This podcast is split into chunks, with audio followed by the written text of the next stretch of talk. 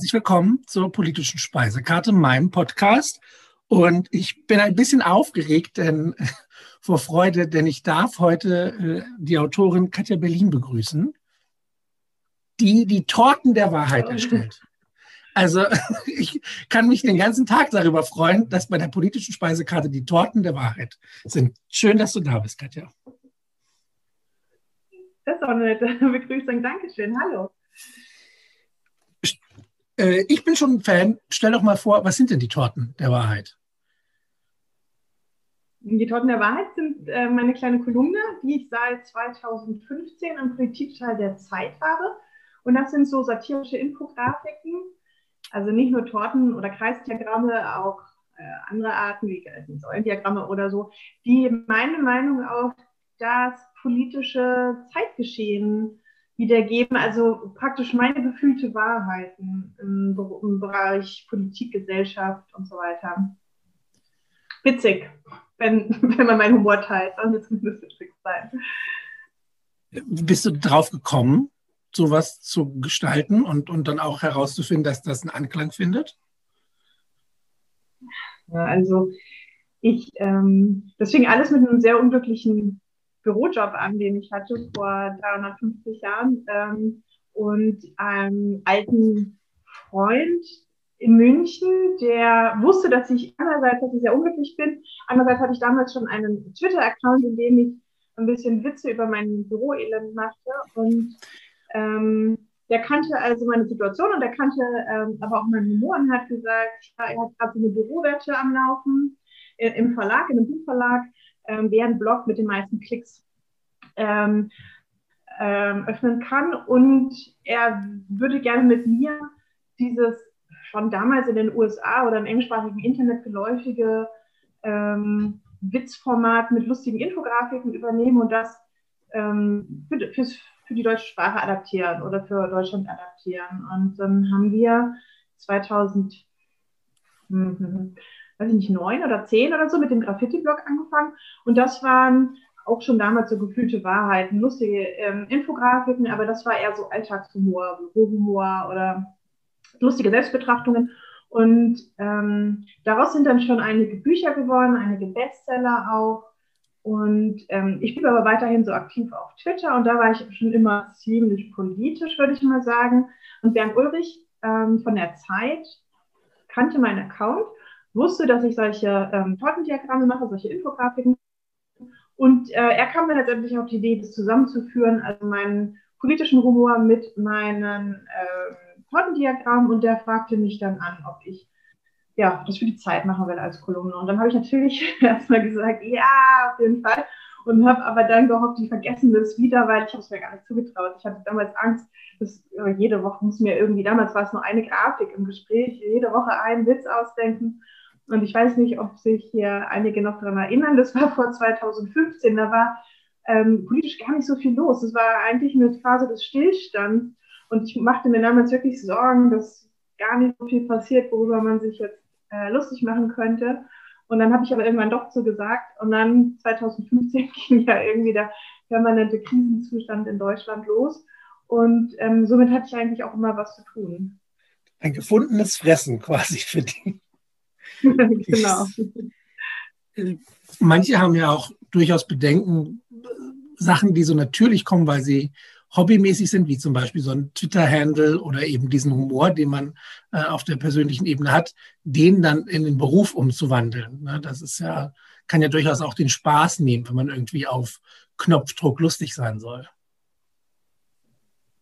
Stimmt, aber es ist immer noch lustiger, als im Büro zu sitzen und irgendwelche Pressemitteilungen bekommen oder so. naja, das, ja, aber bei mir war es ganz gut, weil ich das gar nicht angestrebt habe. So. Und es ergab sich dann halt über eine. Ich habe anfangs habe ich auch immer noch nach einem richtigen Job gesucht, äh, nebenbei immer Bücher gemacht, die sich gut verkauften. Und äh, dass es dann irgendwie mein Job wurde, das ergab sich dann über die Jahre. Ja, deswegen, ähm, nee, ich finde es toll, das ist mein absoluter Traumjob. Du würdest jetzt sagen, äh, Kolumnistin, Autorin als, als Berufsbezeichnung? Genau. Ja, also ähm, das Finanzamt kennt mich als Autorin. Und wenn ich bei Ärzten oder Ärzten gefragt werde, was ich von Beruf sage ich auch Autorin. Aber ähm, ja klar, ich bin auch Kolumnistin.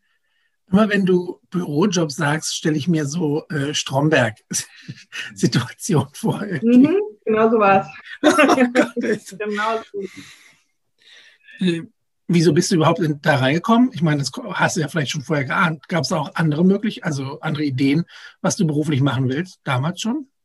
Überhaupt nicht, überhaupt nicht. Ich komme aus einer Beamtenfamilie und ich wäre niemals auf die Idee gekommen, Freiberuflerin zu werden. Also ähm, ich habe vor allem Diplom gemacht 2005. Da gab es auch überhaupt keine Jobs. Das war ja eine wirklich perspektivlose, schlechte Zeit für ähm, mich als Absolventin und war ja froh, dass ich irgendwas bekommen habe.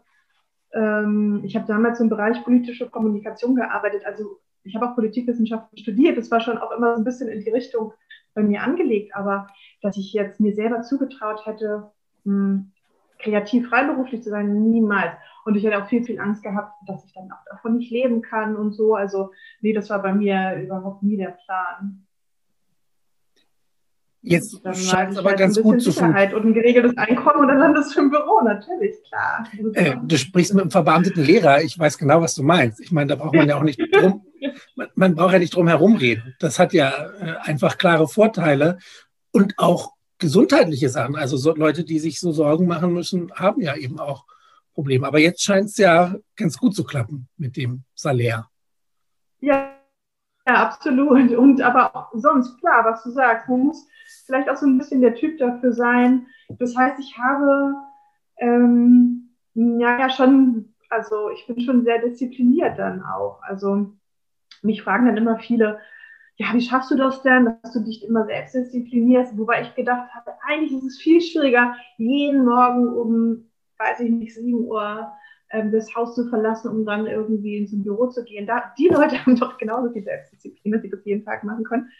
Ähm, andererseits gibt es auch viele Leute, die gerne ins Büro gehen. Also ich glaube, wir sind ja alle sehr unterschiedlich und bei mir hat es nur gerade so alles irgendwie gut sich gefügt am Ende. Und so, dass es auch zu mir passt, ja. Ich mag dieses Gefühl, was du vermittelst, diese, wenn, man, wenn man was gefunden hat, was einem Spaß macht. Ich war vorher äh, ein paar Jahre bei der Bundeswehr und das hat mich halt, das, das war auch sicher und, und hatte da irgendwie seine Reize. Aber als ich dann studieren konnte und in den Bereich gehen konnte, den ich wollte, dachte ich so, das ist wie eine Zentnerlast, die von mir abgefallen ist. Ne? Und dann machten eben auch Sachen Spaß, die natürlich auch negativ an dem Job sind, den man jetzt hat. Also ich habe genug, dass Leute sagen, Lehrer könnte ich nie im Leben. Aber nehme ich gerne auf, weil ich was gefunden habe, was ich gerne mache. Schön, ja. Also ich glaube, man verändert sich auch so ein bisschen im Laufe des Lebens. Deswegen sind ja auch berufliche Veränderungen, finde ich, eigentlich viel positiver, als sie häufig auch bewertet werden in unserer Gesellschaft. Das ähm, häufige Wechsel ja dann manchmal auch, naja, so ein bisschen kritisch gesehen werden. Aber ich denke, wir haben ein so langes Berufsleben und es wird wahrscheinlich immer länger, weil die, das Rentenalter wird immer weiter hochgeschraubt werden. Ja. Ich sehe mich ja noch irgendwie mit 80 arbeiten. Das heißt, ähm, man kann natürlich nicht mehr mit 70 den Spaß an Dingen haben, die man vielleicht mit 20 mochte und vielleicht auch nicht mit 35 oder so. Und es ist ja eigentlich schön, wenn man offen bleiben kann und ab und zu nochmal sich selbst überprüft, ob die Situation, in der man gerade ist, auch wirklich die geeignete ist für einen. Es gibt auch einfach so viele Möglichkeiten ne, und Optionen. Äh, für viele ist das tatsächlich sehr bedrohlich. Es gibt viele äh, Abiturienten und Abiturientinnen, die, die dann fragen, oh Gott, was mache ich denn, wenn sich da was ändert oder ich was nicht finde? Ich so, das, das mag gruselig erscheinen, aber nehmt es doch als Chance. Also zu, zu, in dem einen Beruf zu arbeiten und dann sich nochmal weiterzuentwickeln, dann, dann kann man ja auch einfach mehr auskosten von dem, was es alles gibt. Ich wollte jetzt gerade Reisen ja, sagen, klar, aber damit kann ich jetzt keinen. Ja, aber es gibt natürlich auch sehr viele Menschen, die das gar nicht machen können. Die, die haben keine entsprechende Ausbildung, die hier anerkannt wird oder die ähm, haben, weiß ich nicht, fünf Kinder zu versorgen und eine Hypothek abzuzahlen oder so.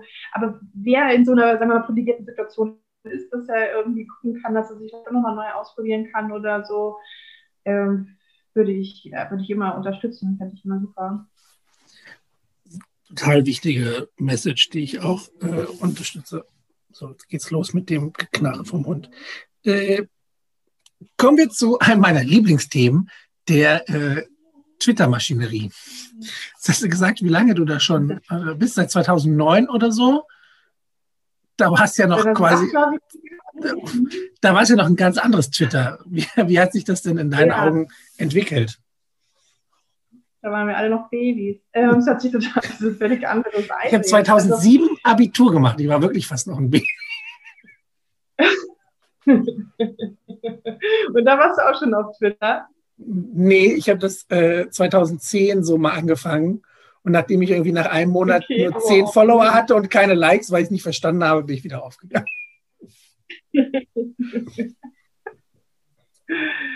ähm, ja, ich bin äh, über diesen langweiligen Bürojob da reingekommen, weil mir so langweilig war, dass ich anfing, alle deutschen Blogs zu lesen. Und die Bloggerinnen, die ich damals las, ähm, die, die, schrieben dann alle von Twitter. Und ähm, ich hatte halt so eine Mischung aus Überforderung und Unterforderung in diesem Büro und ähm, hatte sehr viel freie Zeit immer wieder mal. Und ähm, genau, dann habe ich mir Twitter angeguckt in der Zeit und habe mir dann auch dieses, ähm, diesen Account erstellt, habe mir dann halt dieses, dieses Pseudonym ausgedacht. Äh, ich heiße ja gar nicht in Wirklichkeit Katja Berlin, aber ich ja über meinen Bürojob, deswegen wollte ich nicht anonym bleiben oder mir Pseudonym ausdenken.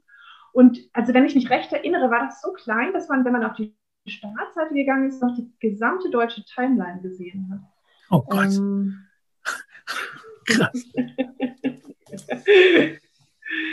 ja, das war also, naja, es war viel ausprobieren. Das waren damals dann auch 140 Zeichen. Es gab sowas nicht wie so Bilder anhängen. Es gab so einen extra Dienst, über den man dann Bilder hochladen konnte. Aber damals hatte ich auch gar, ich gar kein Smartphone und so Sachen. Ich konnte auch sehr lange gar nicht über mein Telefon twittern, sondern nur über den Browser und so. Also ja, das war, das war noch handgemachte, handgeklöppelte Tweets damals. Steinzeit quasi, noch auf, auf so Steintafeln. Und jetzt? Jetzt ist es, ähm, ja, weiß ich nicht. Das ist, ähm, ich habe so den Eindruck, also ich beziehe sehr viele Informationen über Twitter. Das ist mein ähm, wahrscheinlich schnellstes Informationsmedium, was ich so habe. Und ähm, ich habe ganz viele Leute auch über Twitter kennengelernt in den, in den letzten Jahren, ohne dass ich das je bewusst so forciert habe. Ich bin damals auch nicht groß, es gab damals sehr viele so Twitter-Treffen, da bin ich gar nicht groß aufgetaucht. Aber ähm, ergab sich dann doch über die, im Laufe der Zeit, dass ich einfach viele tolle Leute kennengelernt habe. Ich habe einfach auch sehr viel gelernt, weil ich, weil es einfach so viel Input ist und wenn man sich eine gute Timeline zusammenstellt, ähm, ist es gar nicht so, dass man, wie es immer so heißt, dass man nur in seiner Filterbubble bleibt oder so. Also ich habe den Eindruck, ich habe sehr, sehr viel gelernt auch. Und es ist aber für mich auch anstrengend geworden. Also ich habe jetzt einen ziemlich großen Account ähm, und ja, das ist halt einfach, ähm, ja, ich bekomme jede Menge Replies, ähm, ich habe jede Menge Informationen, die ich dann zu verarbeiten habe und viele Leute, die ich auch blocken muss. Und es ist, ähm, man unterschätzt das, glaube ich, dass es dann doch ziemlich ähm, energieraubend auch ist, wenn man, wenn man einfach eine relativ große Reichweite hat. Ist es trotzdem noch von Vorteil, weil du deine, deine Wahrheiten über die Diagramme und deine Textnachrichten verbreiten kannst und es irgendwie auch schön ist, wahrscheinlich äh, gehört zu werden? Hm. Ähm, bestimmt, sonst würde ich es nicht machen. wobei, wobei mir manchmal die Dimensionen fast selber so ein bisschen unheimlich sind. Manchmal kann man ja auch so gucken, oder unter Tweets kann man ja unter der Aktivität auch gucken, wie viele Leute ja. den Tweet gesehen haben. Und dann habe ich manchmal Zahlen, die ich puh, da muss ich dann auch schon nochmal Luft holen. Also ähm, ich glaube, am besten funktioniert es, wenn man, oder wenn ich ähm, das mich selber immer ein bisschen ausblende und jetzt gar nicht überlege, wer das jetzt alles lesen könnte, sondern für mich, also ich twittere auch immer noch relativ impulsiv, ich mache mir gar nicht viele Gedanken, ich habe keine Entwürfe oder irgendwas. Ähm, am besten läuft es für mich, wenn ich das für mich so, genau, so niedrig wie möglich halte, Kopf mäßig und mir da jetzt gar nicht so viele Gedanken drüber mache. Und klar, also es macht halt auch Spaß, weil nicht, es sind ja viele drunter Kommentare, die ärgerlich sind, aber es sind ja viel, viel mehr drunter Kommentare, die total nett sind und äh, mich auch irgendwie weiterbringen. Und ja, also ich, ähm, ich mag Twitter nach wie vor. das kann ich nur, nur, nur dem, dem beipflichten. Ich habe halt äh, gefühlt fast, ja? also ja, ich habe so viele meiner Podcast-Gäste da einfach äh, kennengelernt. Und äh, mhm. mit der Pandemie jetzt über ein Jahr und so habe ich durchaus auch Durchhänger. Und äh, diese Podcasts so, das sind das, was mich politisch äh, derzeit am meisten motiviert zu sagen. Man verknüpft sich, man, man hört sich Perspektiven an, man lernt Menschen kennen und, und das finde ich, Hätte ich gar nicht so gedacht, weil ich irgendwie da tatsächlich herangegangen bin, um meine Inhalte eigentlich zu transportieren, meine, meine persönlichen Meinungen irgendwie zu vertreten. Aber jetzt so ein Austausch, das ist echt, und das muss nicht mal zustimmend sein. Das es ist trotzdem irgendwie äh, ja. ein, ein, bestätigendes, so ein, so ein sachliches Gespräch, äh, gern mit einer unterhaltenden Komponente, ist halt sehr befriedigend. So, zumindest nehme ich das so wahr. Mhm. Sehr schön. Muss es ja auch geben, mal befriedigende Twitter-Austausche. Ja. ja sonst häufig, häufig auch schnell, naja, schnell aggressiv oder schnell negativ oder so. Aber vielleicht ist es auch so, dass solche Sachen uns eher im Gedächtnis bleiben und diese ganzen positiven ähm, Dialoge ähm, sind dann aber vielleicht auch in der Mehrheit, ja. Es ist äh, schön. Also bist du auch wieder zu Twitter gekommen. Äh, ja, ich hatte ja, wie gesagt, diesen, mit, hatte mit dem Blog angefangen, mit der wollte ja irgendwie vermarktet werden. Und äh, das hat sich dann so ein bisschen eigen entwickelt, dass es zwischen, ich nutze es als Handle für den Blog zu, ich mache es doch privat und nutze eben auch persönliche Gedanken oder, oder Impulse und verknüpfe mich da auch mit Menschen. Insofern äh, habe ich es nicht bereut, das jetzt schon wieder ein Jahr zu machen, obwohl es das moderne Twitter ist, bei dem, wie du richtig sagst, viel Empörung ist, viel, also durchaus auch Aggression und so. Aber äh, wenn man sich das vor Augen führt, wie viele Vorteile das auch hat und wie gesagt, wie viele positive Seiten. Mhm. So wie unser Gespräch zum Beispiel, um darauf zurückzukommen. äh, jetzt hattest du schon groß angekündigt, du siehst dich ja durchaus als politisch engagiert, auch schon vor äh, vielen Jahren, bevor das so mit den, mit den Kolumnen und den äh, Büchern anfing. Welche Themen bewegen dich am meisten momentan? Na, ich glaube, ähm, schon auch dieser Rechtsruck, aber was heißt Rechtsruck? Also ich glaube, das ist vielleicht einfach nur präsenter geworden. Hm. Oder man spricht offener darüber. Ähm, dann Feminismus, auf jeden Fall auch. Und ich glaube, ähm, ja, ich glaube, fast alles im Bereich Innenpolitik. Also ich will das jetzt gar nicht so nach einzelnen Politikfeldern trennen. Ich glaube, im Großen und Ganzen interessiere ich mich für Gerechtigkeit und ähm, in allen möglichen Facetten kann ich so schön strukturiert das aufgreifen. Feminismus, hast du gestern, vorgestern die, gestern die Schlagzeile gesehen von der neuen Zürcher Zeitung? Oh ja. äh, wenn wir, wenn wir bei dem sind, ich habe mich vor ein paar Monaten entschieden, in der, in der Schule auch ein Seminarfach anzubieten zum Thema Feminismus, weil es äh, mhm. dieses Bedürfnis ist da. Das siehst du den, den Schülern und Schülerinnen an, und wenn man dann solche Sachen liest, fühle ich mich nur bestärkt, mich da noch mehr reinzusetzen. Das ist echt gruselig, wie, wie viele Menschen, die so ein Verständnis haben, eben noch äh, das ausdrücken können. So, so super offen. Na, ich habe ja immer so ein bisschen den Eindruck, dass in der ganz jungen Generation die auch schon viel weiter sind, oder? Kannst du das bestätigen? Äh, was meinst du genau? Hm, dass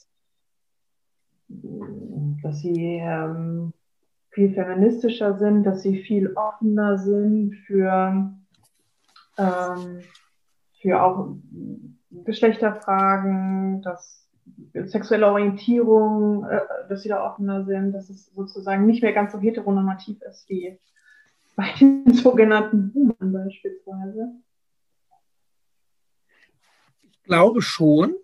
Aber das ist etwas, was mich super interessiert. Da würde ich gerne eine Meinung zu wissen. Denn ich, ich denke mir immer, es gab die äh, geführte sexuelle Revolution und äh, die Hippies in den 60ern und die Studentenbewegungen. Und die sind doch jetzt aber alle in Charge oder zumindest viele davon. Weißt du, was ich meine? Die Ja, waren in den war ja auch 60er, eine 70er. Bewegung.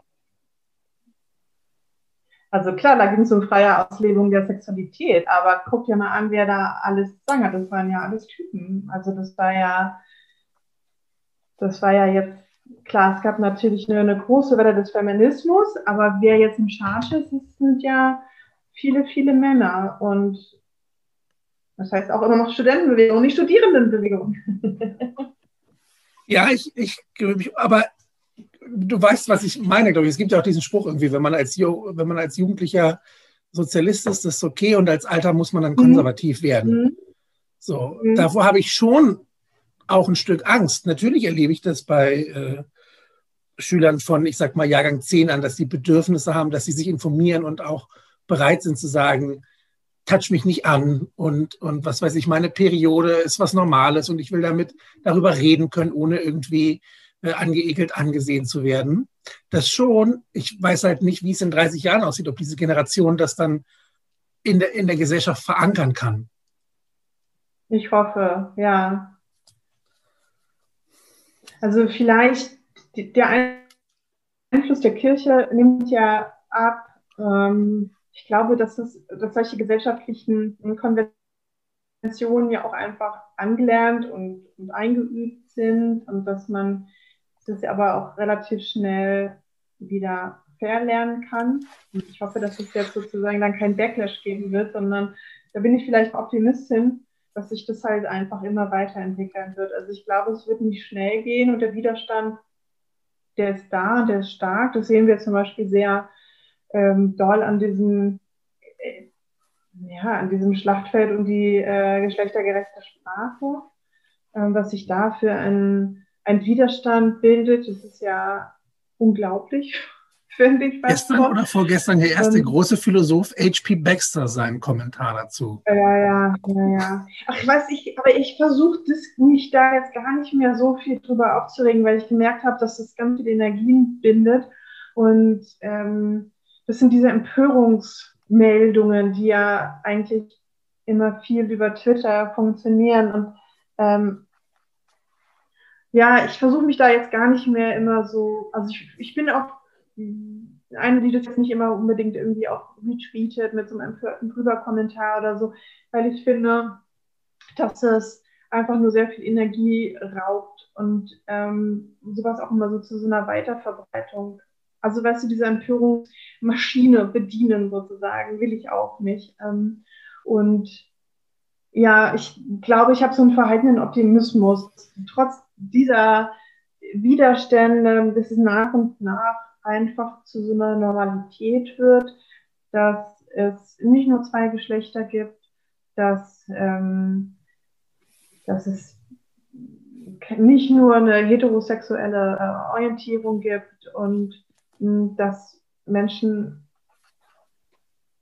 nicht anhand äh, von, weiß ich nicht, gesellschaftlichen Geschlechterstereotypen beurteilt werden sollten. Und ähm, ja, ich versuche da so ein bisschen dran mitzuschrauben an, an sowas. Ähm, und, ich, und das machen halt sehr, sehr viele. Ich, ich stelle immer wieder fest, dass ich jetzt überall über so eine geschlechtergerechte Sprache ähm, stolpere in allen möglichen Zusammenhängen, dass es dann doch eigentlich entgegen solcher ganzen ähm, Empörungsartikeln doch irgendwie funktioniert und es einfach sich weiterentwickelt. Und ich hoffe, das bleibt auch so. Es gibt ja, wenn man mal Polen oder Ungarn anguckt oder so, es gibt es ja auch ganz fürchterliche Rückschritte.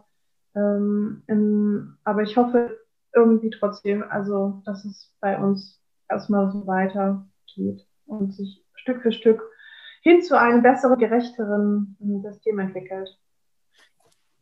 Du hast den Rechtsruck vorhin schon angesprochen. Es ist halt teilweise sicherlich eine direkte Antwort auf die ganzen Veränderungen. Ähm, ich denke mir immer, ich fahre über eine Stunde zur Arbeit und dann habe ich viel Zeit nachzudenken und dann male ich mir immer so eine gerechte Welt aus, wie du sie gerade angesprochen hast, in der. Menschen, in der Menschen selbstbestimmt arbeiten können, weißt du, und nicht in Berufen sind, die sie ausüben, nur um die Miete mhm. zu zahlen und irgendwie äh, man lieben kann, wie man will. Und dann denke ich mir, okay, wenn ich das von heute auf morgen umsetzen würde, würde wahrscheinlich wirklich das Weltbild von Millionen Menschen total zerbrechen. Mhm. Und das, dann gibt mir das schon auch ein Verständnis, warum sich sehr viele stärker noch daran festhalten, an diesen Werten. Sogar dann, wenn die gar nicht gelebt werden. Ich meine, könnte man ja sagen, gibt genug äh, Vorbilder, die so sein wollen und dann quasi die, diese Gerechtigkeit und, und irgendwie konservativen Werte gar nicht leben. Mhm. Aber man klammert sich halt trotzdem dran. Ne? Und ähm, in Deutschland geht es noch, aber du hast recht. Ich meine, in Frankreich äh, ist Marine Le Pen letztes Mal schon in der, in der äh, Auswahl gewesen von ein von zwei. In Schweden wird es problematischer, Italien sowieso. Das heißt, äh, passiert ja auch äußerer Druck auf Deutschland, wenn die anderen Länder sich in diese Richtung entwickeln. Ne? Und die vernetzen sich ja nun mal auch. Bist du da ja. auch optimistisch, bitte?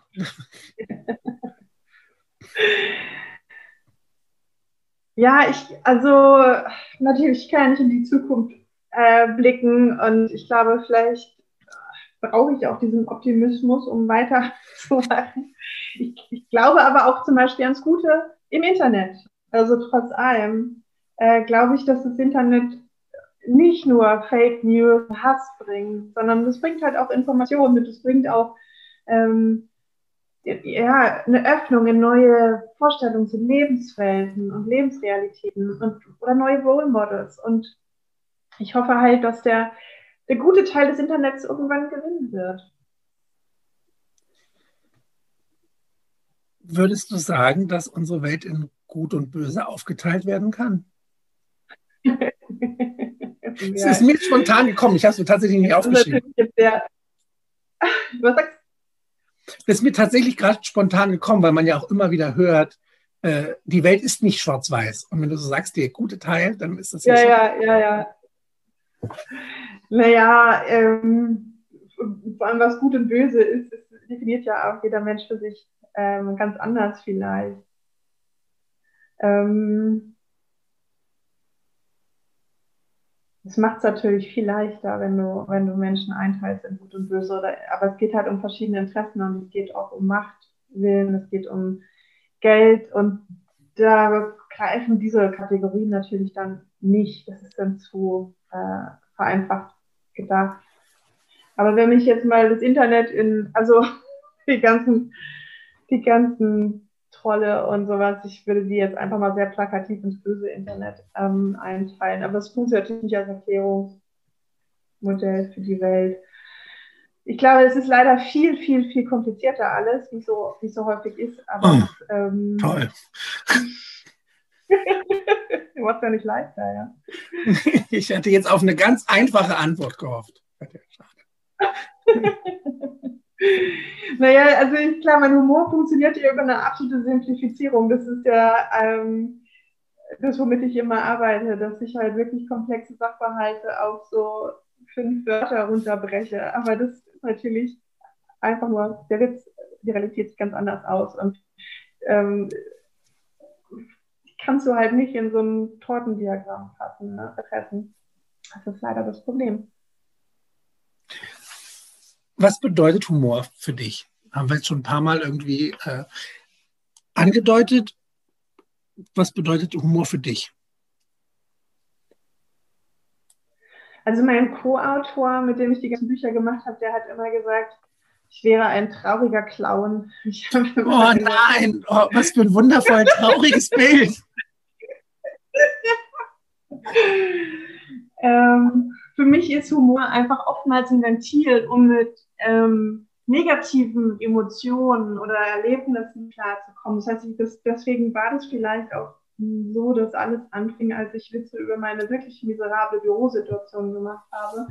Das war einfach ähm, der Weg, um das für mich emotional zu verarbeiten. Und deswegen glaube ich, ist Humor für mich ganz persönlich tatsächlich auch einfach ein Mittel, um ein Trauriges oder Schlechtes oder Ungerechtes oder irgendwas in irgendwas zumindest noch ein bisschen Gutes umzuwandeln, indem ich einen Witz darüber mache.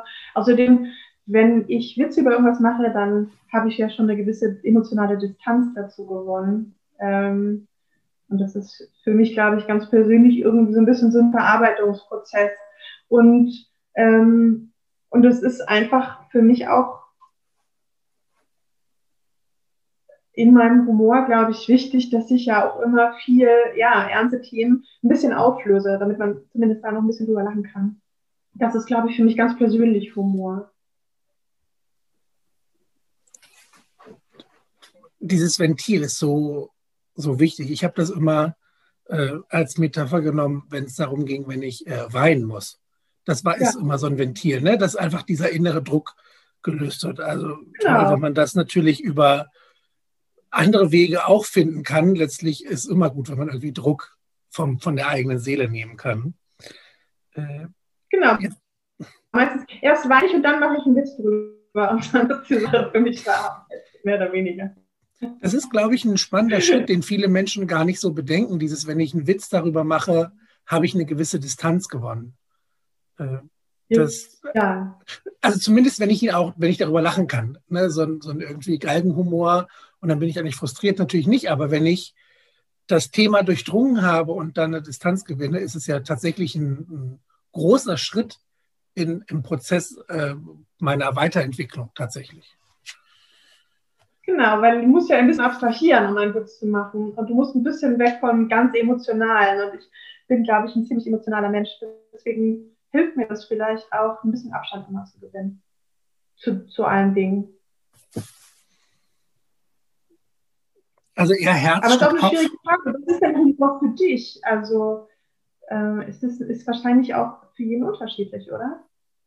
Äh, ich bin hier der Moderator. ja.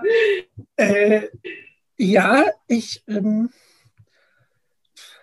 mir fällt es sehr schwer, äh, gezielt witzig zu sein. Es gibt ja so diesen Spruch irgendwie, die Leute sagen, ich bin lustig, eigentlich bin ich nur gemein.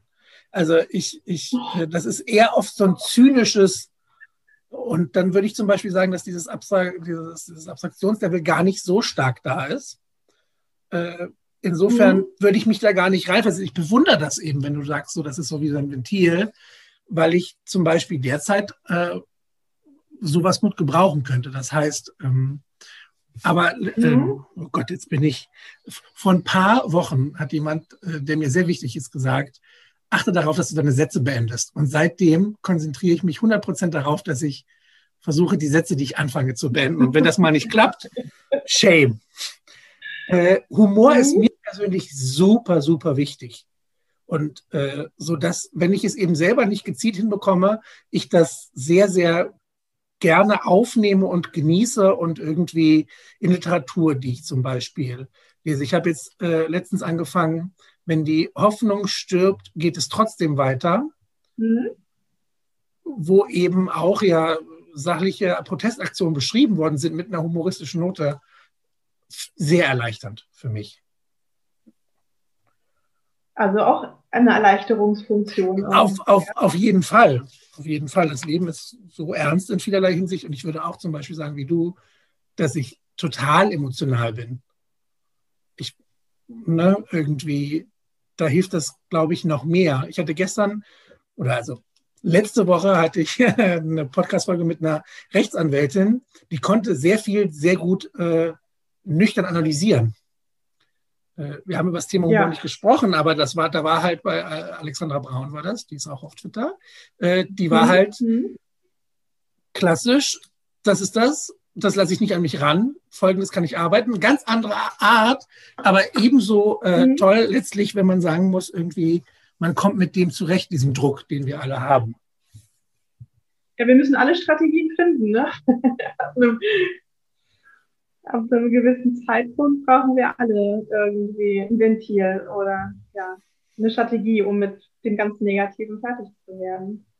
Aber Humor, was ich schwierig finde, ist, wenn es zur Machtausübung dann benutzt wird. Und ähm, dann ist es dann auch schon nicht mehr Humor. Aber wir haben ja auch diese Diskussion in Deutschland, darf man jetzt gar keine Witze mehr tun machen. Und ähm, ich finde das halt auch immer wichtig, dass ähm, ich ja schon auch bissig sein kann und ich kann sehr satirisch sein und ich kann, ich habe manchmal auch sehr, sehr harten Humor. Aber ähm, wenn es dann darum geht, Macht auszuüben oder jemanden persönlich zu verletzen, ähm, dann ist es für mich auch schon kein Humor mehr. Dann ist es für mich tatsächlich Machtausübung. Dann ist es Sport oder ähm, ja, vielleicht auch eine, ein Mittel, um sich gegen andere zu verbünden oder so. Also das ist dann für mich sehr negativ und ich, da achte ich dann auch drauf. Aber so ein ist, glaube ich, würde ich mal von mir behaupten, ich weiß nicht, andere sehen das vielleicht nicht so, aber ich würde mal von mir behaupten, dass ich jetzt auch nicht ähm, hämisch bin oder spöttisch oder so. Dass ein harter Humor durchaus gut funktioniert, ohne andere persönlich abzuwerten. Das ist so ein wichtiger Punkt, den du ansprichst. Ich hatte vor ein paar Wochen Christina Schlag vom Browser Ballett, die hatte auch gesagt, für sie bedeutet mhm. Humor immer nach oben treten. Also wenn ich, wenn ich Leute abwerte, das ist halt gemein, so wie du sagst, ne? so ein Spott irgendwie und dann, dann hat es nicht mehr mit, mit einer Pointe so richtig zu tun. Ne? So ein Satire-Magazin über politische Machtinhaber, das, das muss halt irgendwie drin sein, weil die letztlich, äh, also im Rahmen selbstverständlich, aber das muss halt möglich sein, wenn die in der Öffentlichkeit stehen. Ja, das stimmt, aber Entschuldigung, ich habe dich unterbrochen. Nein, nein, bitte. Ähm, ähm, ja, ich greife auch nicht so häufig jetzt einzelne Personen raus. Das mache ich schon auch. Ähm, aber ich viel spannender finde ich eigentlich immer, und das mache ich oft bei den Torten der Wahrheit ja auch, wenn du so Systeme oder Konventionen oder also gesellschaftliche Vorstellungen hier vornimmst, dass du gar nicht dich auf eine, auf eine Person einschießt, sondern auf ein System. Und ähm, dann musst du vielleicht auch beim, beim guten Humor gar nicht nach oben treten, sondern vielleicht auch mal sich selbst in die Magengrube. Ich glaube, Selbstironie ist auch immer gut und eine Selbstbeobachtung. Und vielleicht ähm, fallen mir da auch Sachen auf, die mir gar nicht, ja, gar nicht wirklich so gut gefallen, aber dann ist es auch wieder, dann mache ich halt Witz darüber. Das ist dann auch wieder für mich eine Form der Verarbeitung. Also ich finde, guter Humor guckt sich halt auch mal selber an und ähm, ja, tritt nicht nur nach oben, sondern auch mal, genau, vielleicht zur Seite oder so. Das passt, glaube ich, ganz gut zu einem Thema, das mir unfassbar wichtig ist, was ich gerne in der Gesellschaft sehen würde, wenn wir irgendwie über Veränderung und äh, einer, einem Schlaraffenland der, der Moral irgendwie reden. Und zwar ist es die, diese Selbstironie bezogen auch auf äh, eigene Fehler machen können. Also irgendwie habe ich das Gefühl, dass Perfektionismus nach außen hin total wichtig geworden ist. Es ist so schwierig für viele Menschen, Fehler zuzugeben und mit eigenen zu leben. Und äh, Humor wäre natürlich eine Art, darüber irgendwie hinwegzukommen, aber es muss halt doch möglich sein, äh, Fehler einzugestehen. Ob das jetzt politische äh, Entscheidungsträger sind, die, die Fehler gemacht haben und dann trotzdem nicht dazu stehen. Das gilt aber auch für äh, Komiker, die vielleicht jemandem äh, zu nahe getreten sind und dann irgendwie, statt sich dafür zu entschuldigen, noch obendrauf machen. Und das gilt natürlich auch, wenn wir es auf meinen Beruf nehmen, wenn ich in, in der Schule, was weiß ich, ein Kind aus oder ungewollt unfair behandelt habe, muss ich halt auch dazu stehen. Und das, glaube ich, ist etwas, was wir als Gesellschaft gut gebrauchen können, so eine neue Fehlerkultur. Und da kann das sicherlich helfen, wenn man äh, über sich selbst auch mal lachen kann und das nicht irgendwie so verbittert sieht. Ja, finde ich auch. Finde ich auch. Aber dann muss es ja auch irgendwo eine Kultur geben, die, also wenn es jetzt ernsthafte Entschuldigungen sind, man sieht ja dann ganz häufig solche sogenannten Non-Apologies oder da werden ja. sich dann nur für die für, für, die Gefühle von anderen entschuldigt oder so. Genau, genau. Das, oh, wenn man das sieht. Ähm, also wenn, ja, ja, genau. Aber wenn, wenn dann tatsächlich eine aufrechte, aufrichtige Entschuldigung kommt, dann muss es wiederum auch eine Kultur geben, die verzeihen kann. Und das ist halt auch, finde ich, schwierig im Internet oft, dass weiß ich nicht, ob das dann so viel besser funktioniert. Aber klar, generell gebe ich dir recht. Absolut. Wir haben das ja gesehen, als die Bundeskanzlerin sich vor ein paar Wochen entschuldigt hat, was da für ein Fass aufgemacht wurde, dass sie sich überhaupt entschuldigt hat, weil es so eine Besonderheit ist, dass äh, Menschen in der Öffentlichkeit überhaupt mal sagen, dass da was falsch, also wirklich falsch gelaufen ist. Nicht, wie du sagst, oh, da äh, hat das wohl jemand so und so verstanden. Und als nächsten Satz, die Leute, die mich genau. kennen, wissen, dass ich so gar nicht bin. Was ist das denn für ein Argument? Oh Gott, ja, das stimmt. Das verwäscht das halt auch. Ne? Wenn du sowas jeden Tag liest, äh, ja. verlieren Entschuldigungen an Wert. Ja, ja. Ja. Schwierig. Fehlerkultur in Deutschland ist wahrscheinlich auch nochmal ein ganz. Ich, ich schreibe es mir auf die To-Do-Liste. Ja. Genau, machen wir nochmal einen Podcast drüber. Äh, unbedingt. Wo wir bei To-Do-Liste sind, wo kann ich dein Buch kaufen und wann? Erscheint ähm, am 31. Mai. Und ich hoffe, du kannst es überall kaufen. Bei, beim Buchhändler des Vertrauens um die Ecke, bitte, Leute, die das hören. Natürlich, natürlich. Äh, super, 31. Mai. Die Torten der Wahrheit oder muss ich noch hm. einen Untertitel? Nee, gut. Nee, das sind nicht die Torten der Wahrheit. Das ist ein, ein Buch ganz ohne äh, Infografiken, nur Text. Was? Das heißt, ich fühle mich missliebert ja, hier. Ja. sag, doch noch, sag doch noch mal, wie das Buch heißt für uns. Das heißt Nachrichten von Männern. Und es geht um Nachrichten von Männern. Kommunikation. Hm? Also es, es, es, geht darum, so der Titel sagt eigentlich schon alles. ähm, ähm, habe zusammen mit Annika Decker ähm, schriftliche Kommunikation mit Männern analysiert und kategorisiert, natürlich ähm, humoristisch. Es ist jetzt kein hm, ernsthaftes Kommunikationsbuch, aber ich glaube, hm, wir beobachten da ganz gut verschiedene Arten der Kommunikation, weil heutzutage läuft ja so viel über WhatsApp, SMS, E-Mail oder irgendwelche Chat-Messenger. Und ähm, ja, wir versuchen mal. Ich glaube auch, dass es uns ganz gut gelungen ist, aber das soll dann jeder, jeder für sich selbst verurteilen, ähm, den, den Geschlechterhumor auf eine etwas zeitgemäßere Schiene zu rücken in Deutschland. mal sehen, ob es klappt. Da kann ich bestimmt noch was lernen. Und ja. und dann auch realisieren, oh Gott, es ist die Hölle. Es ist die Hölle, wenn man was liest und realisiert, dass man total selbst so ist, dann möchte ich immer ja. erstmal im Boden versinken. Und ich, ich hoffe einfach, dass nicht also zu viele Nachrichten da drin auch von mir stammen könnten. Doch, bestimmt. Ich glaube, wir sind sehr, sehr gute Beobachterinnen und wir haben da wirklich alle, alle Nachrichten abge, abgedeckt. Aber ähm, es war auch so, dass wir für dieses Buch auch unsere, also wir haben ja tatsächlich auch mal in unsere Posteingänge geguckt und, ähm, und ich habe dann auch sehr, sehr alte WhatsApp-Dialoge ähm, geschaut. Und es ist ja dann nicht so, dass nur die Männer schlecht kommunizieren oder falsch kommunizieren. Das sind ja Dialoge. Das heißt, ähm, wir beobachten ja auch äh, uns selbst und unser Kommunikationsverhalten dabei. Und äh, ich glaube, wir können alle unser Kommunikationsverhalten so WhatsApp oder SMS verbessern, nicht nur die Männer. Das stimmt. Jetzt bin ich neugierig. Hast du einen kleinen Sneak Preview? Ähm, ich habe nee, hab leider das Buch auch verliehen. Also ich habe tatsächlich erst ein, ein äh, Belegexemplar bekommen und äh, das liegt jetzt irgendwo bei meiner Schwester, glaube ich, rum. Also ich kann jetzt nicht mal ein, ein, kleines Kapitelchen vorlesen oder so.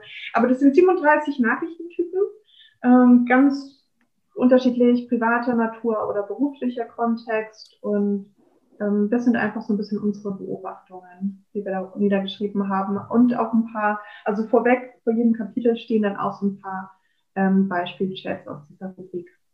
Mhm. Trigger Warning quasi. Hm, was sagst du? Trigger Warning, sage ich. Ja, ja, ja, genau.